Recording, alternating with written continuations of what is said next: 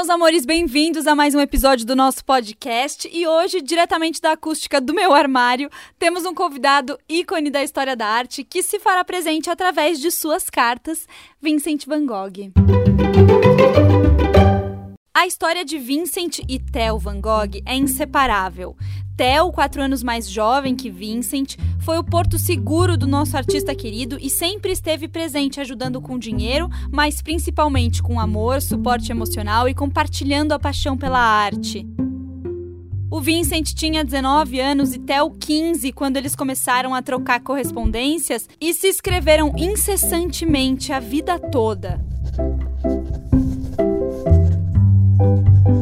Cartas extremamente pessoais e íntimas, Van Gogh descreve suas obras, o processo sofrido da criação, o medo da loucura, o amor pela arte, comenta sobre artistas importantes na sua formação e envia esboços e croquis ao irmão. É a sua autobiografia. Joe, a viúva de Theo Van Gogh, guarda todas as cartas trocadas entre eles e em 1914 652 dessas cartas foram publicadas em um volume de mais de mil páginas.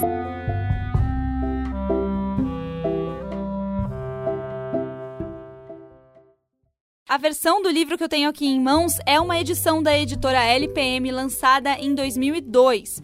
A carta que abre o livro é de 20 de julho de 1873. O Vincent estava trabalhando em Londres e escreve para o Theo. Como eu gostaria de falar sobre arte contigo, só nos resta nos escrevermos bastante. Ache belo tudo o que puder. A maioria das pessoas não acha belo o suficiente.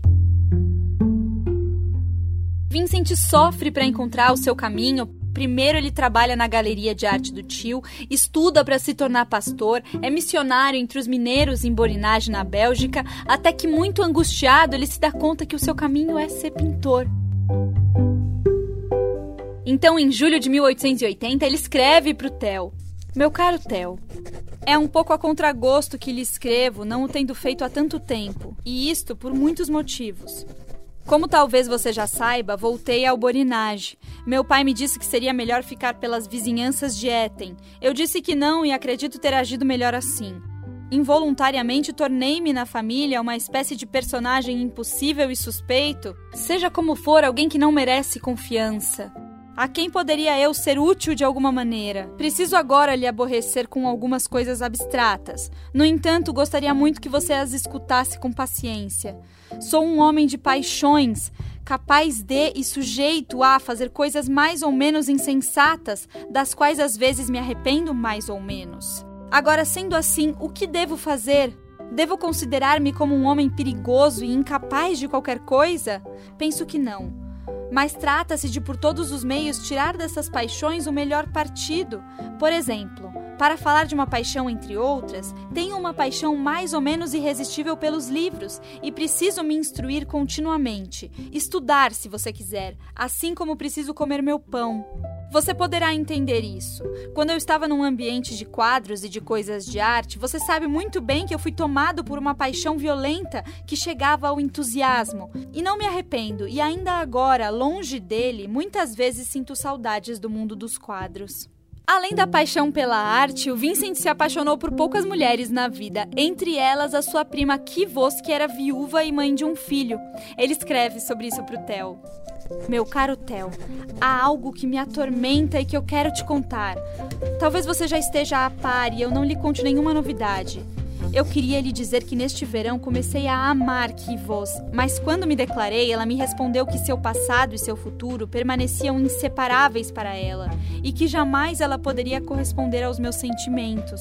Tive então que resolver um terrível dilema: resignar-me a este jamais, não jamais, ou considerar a coisa como não resolvida, guardar boas esperanças e não me resignar. Escolhi esta última hipótese. Enquanto isso, continuo a trabalhar duro e desde que a encontrei, meu trabalho está bem mais fácil. Um ano em sua companhia seria salutar para ela e para mim, mas os pais são realmente teimosos neste ponto. Mas você compreenderá que eu não pretendo negligenciar nada que possa me aproximar dela e estou decidido a amá-la até que ela acabe por me amar. Acontece-lhe às vezes, Theo, de ficar apaixonado? Eu gostaria que isso lhe acontecesse, pois creia-me, as pequenas misérias também têm seu valor. Às vezes ficamos desolados, há momentos em que acreditamos estar no inferno, mas há ainda outras coisas e melhores. Há três graus. Primeiro, não amar e não ser amado. Segundo, amar e não ser amado, é o meu caso. Terceiro, amar e ser amado. Quanto a mim, pretendo que o segundo grau valha mais que o primeiro, mas o terceiro é o sumum. Pois bem, old boy, fique também apaixonado e conte-me por sua vez. Seja amável num caso como o meu e mostre-me simpatia. A outra mulher com quem Vincent se relaciona é Cian, Neste inverno, eu encontrei uma mulher grávida, abandonada pelo homem cujo filho ela carregava no corpo. Uma mulher grávida que no inverno vagava pelas ruas, que devia ganhar seu pão, você bem sabe como. Tomei esta mulher como modelo e trabalhei com ela durante todo o inverno. Não pude pagar-lhe o salário completo de uma modelo, mas isso não impede que eu lhe tenha pago suas horas de pose e que, graças a Deus, eu tenha podido salvá-la, ela e sua criança, da fome e do frio, repartindo com ela meu próprio pão. Quando encontrei esta mulher, fiquei impressionado por seu aspecto doentio. Eu a fiz tomar banhos, dei-lhe fortificantes tanto quanto pude e ela ficou bem mais saudável. Pouco a pouco e lentamente nasceu entre ela e eu alguma coisa diferente, uma necessidade manifesta de um pelo outro, tanto que ela e eu não podemos mais nos separar e nos insinuamos cada vez mais em nossas vidas recíprocas, e então foi o amor.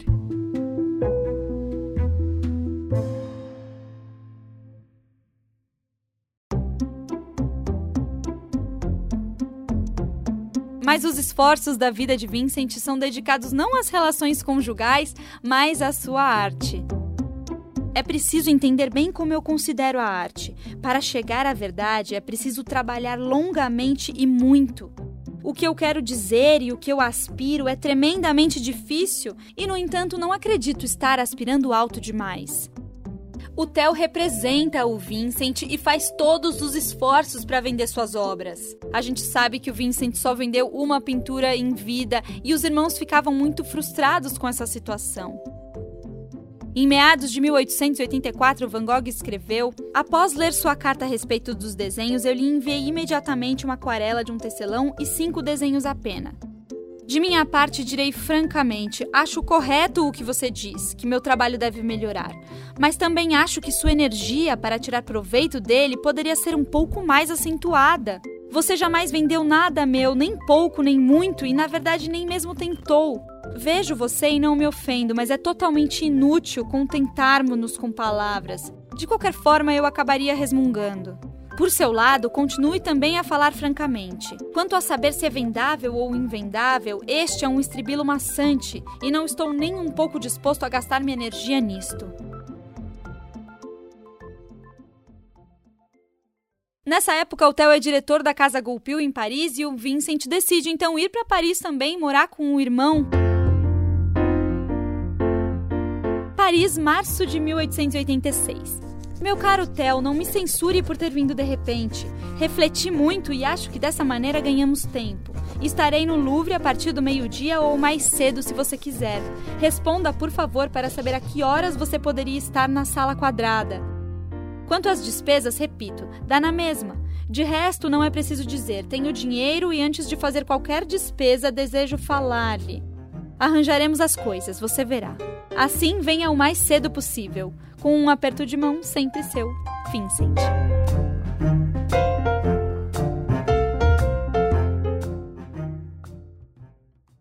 O Vincent fica dois anos em Paris, de 1886 a 1888, mas ele não está feliz. Ele quer pintar a luz e a cor que só pode encontrar no sul da França. Então ele decide se mudar para Arles e logo que chega, era provavelmente 20 de fevereiro de 1888, escreve para o irmão: Meu caro Theo, durante a viagem pensei em você no mínimo tanto quanto na nova região que eu avistava.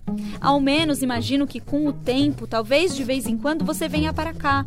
Parece Parece-me quase impossível que se possa trabalhar em Paris, a menos que se tenha um retiro para descansar e para recobrar a calma e o aprumo. Sem isto, fatalmente fica-se entorpecido.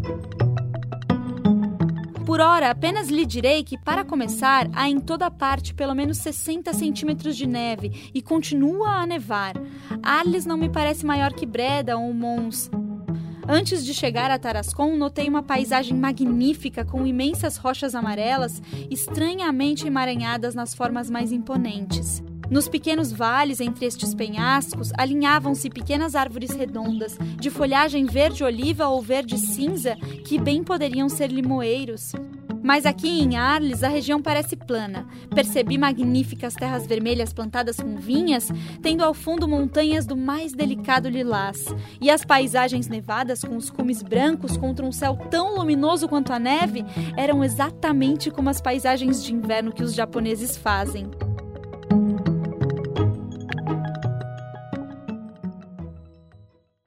O Vincent estava bem e produzindo em Arles, mas se sentia muito sozinho. Seu sonho era fundar com os amigos artistas um ateliê comum,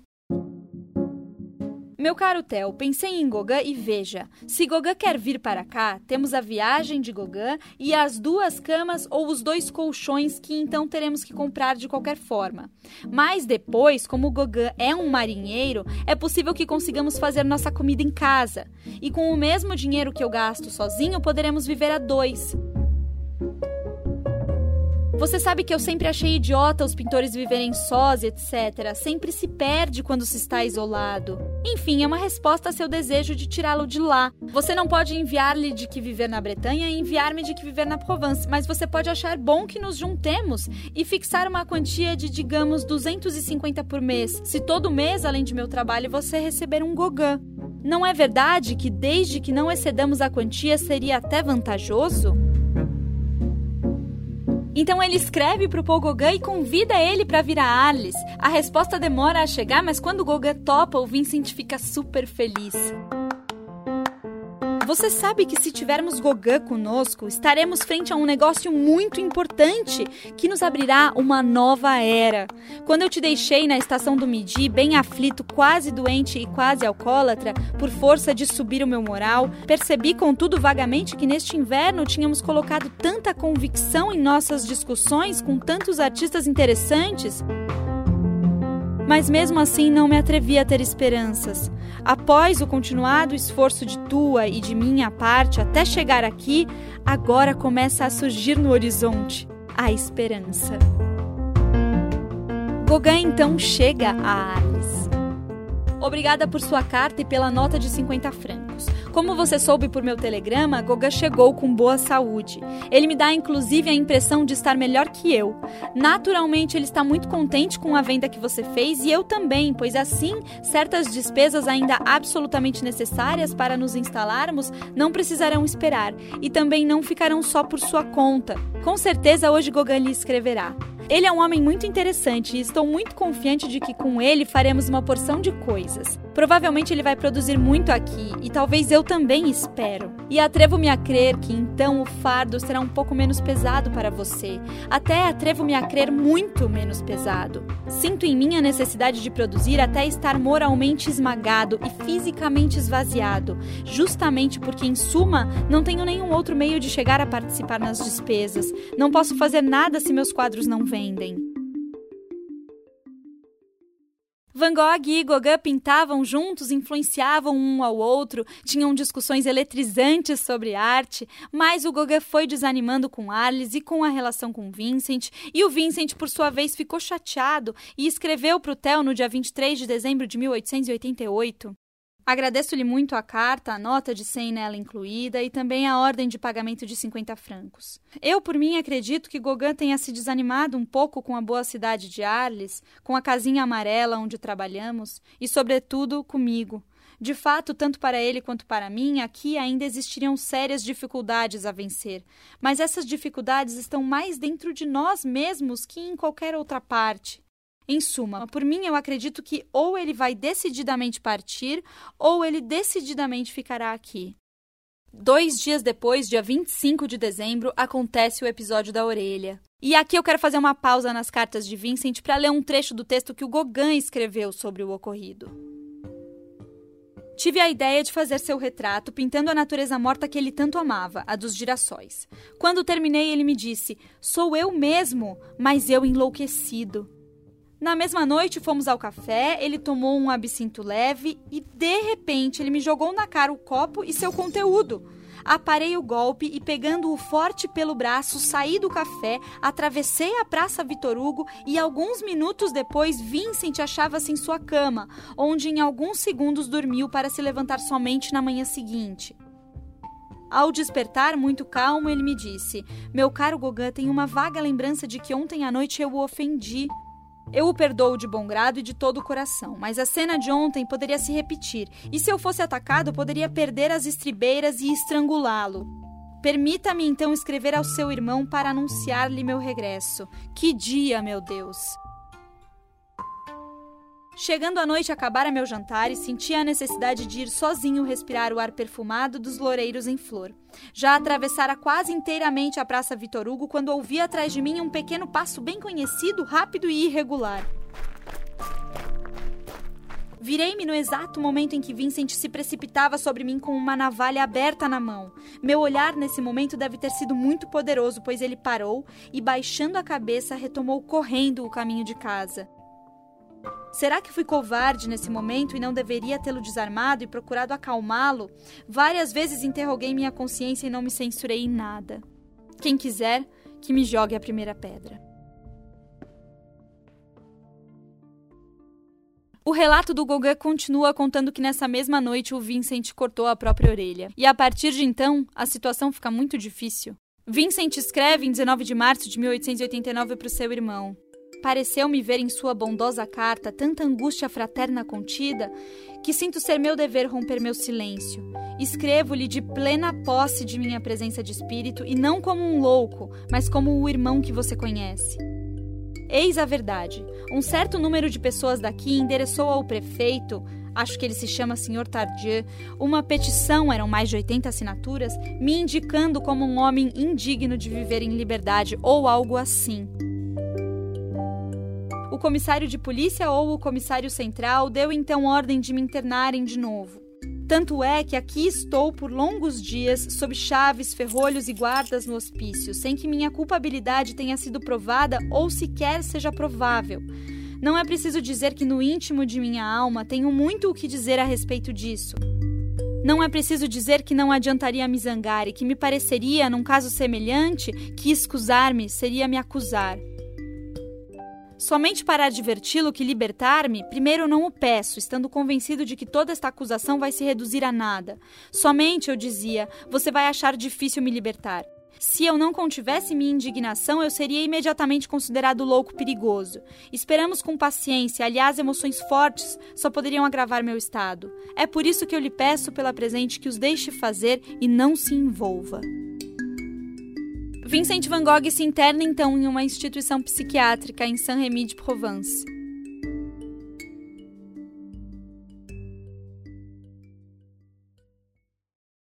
(21 de abril de 1889). No fim do mês, eu desejaria ir novamente para o hospício em Saint-Rémy ou para uma outra instituição deste tipo, da qual o Sr. Salles me falou. Dispense-me de entrar em detalhes para argumentar todos os prós e os contras de tal atitude. Falar disto me exasperaria muito.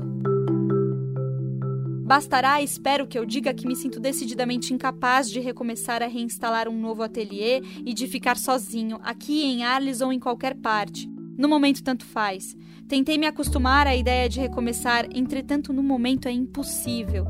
Eu teria medo de perder a faculdade de trabalhar que agora está me voltando, forçando-me e tendo, além do mais, de carregar nas costas todas as outras responsabilidades de ter um ateliê. E provisoriamente desejo ficar internado tanto para minha própria tranquilidade quanto para a dos outros. O que me consola um pouco é que eu estou começando a considerar a loucura como uma doença qualquer e aceito a coisa como ela é enquanto que durante as crises parecia-me que tudo o que eu imaginava era real.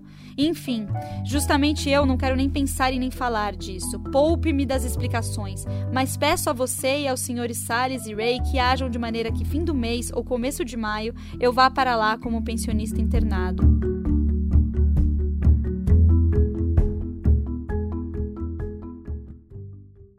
Em Saint-Remy, ele oscila entre momentos que se sente bem e que pinta a paisagem da janela do seu quarto e momentos de crises fortes, até que um ano depois se muda para Auvers-sur-Oise e fica sob os cuidados do Dr. Gachet.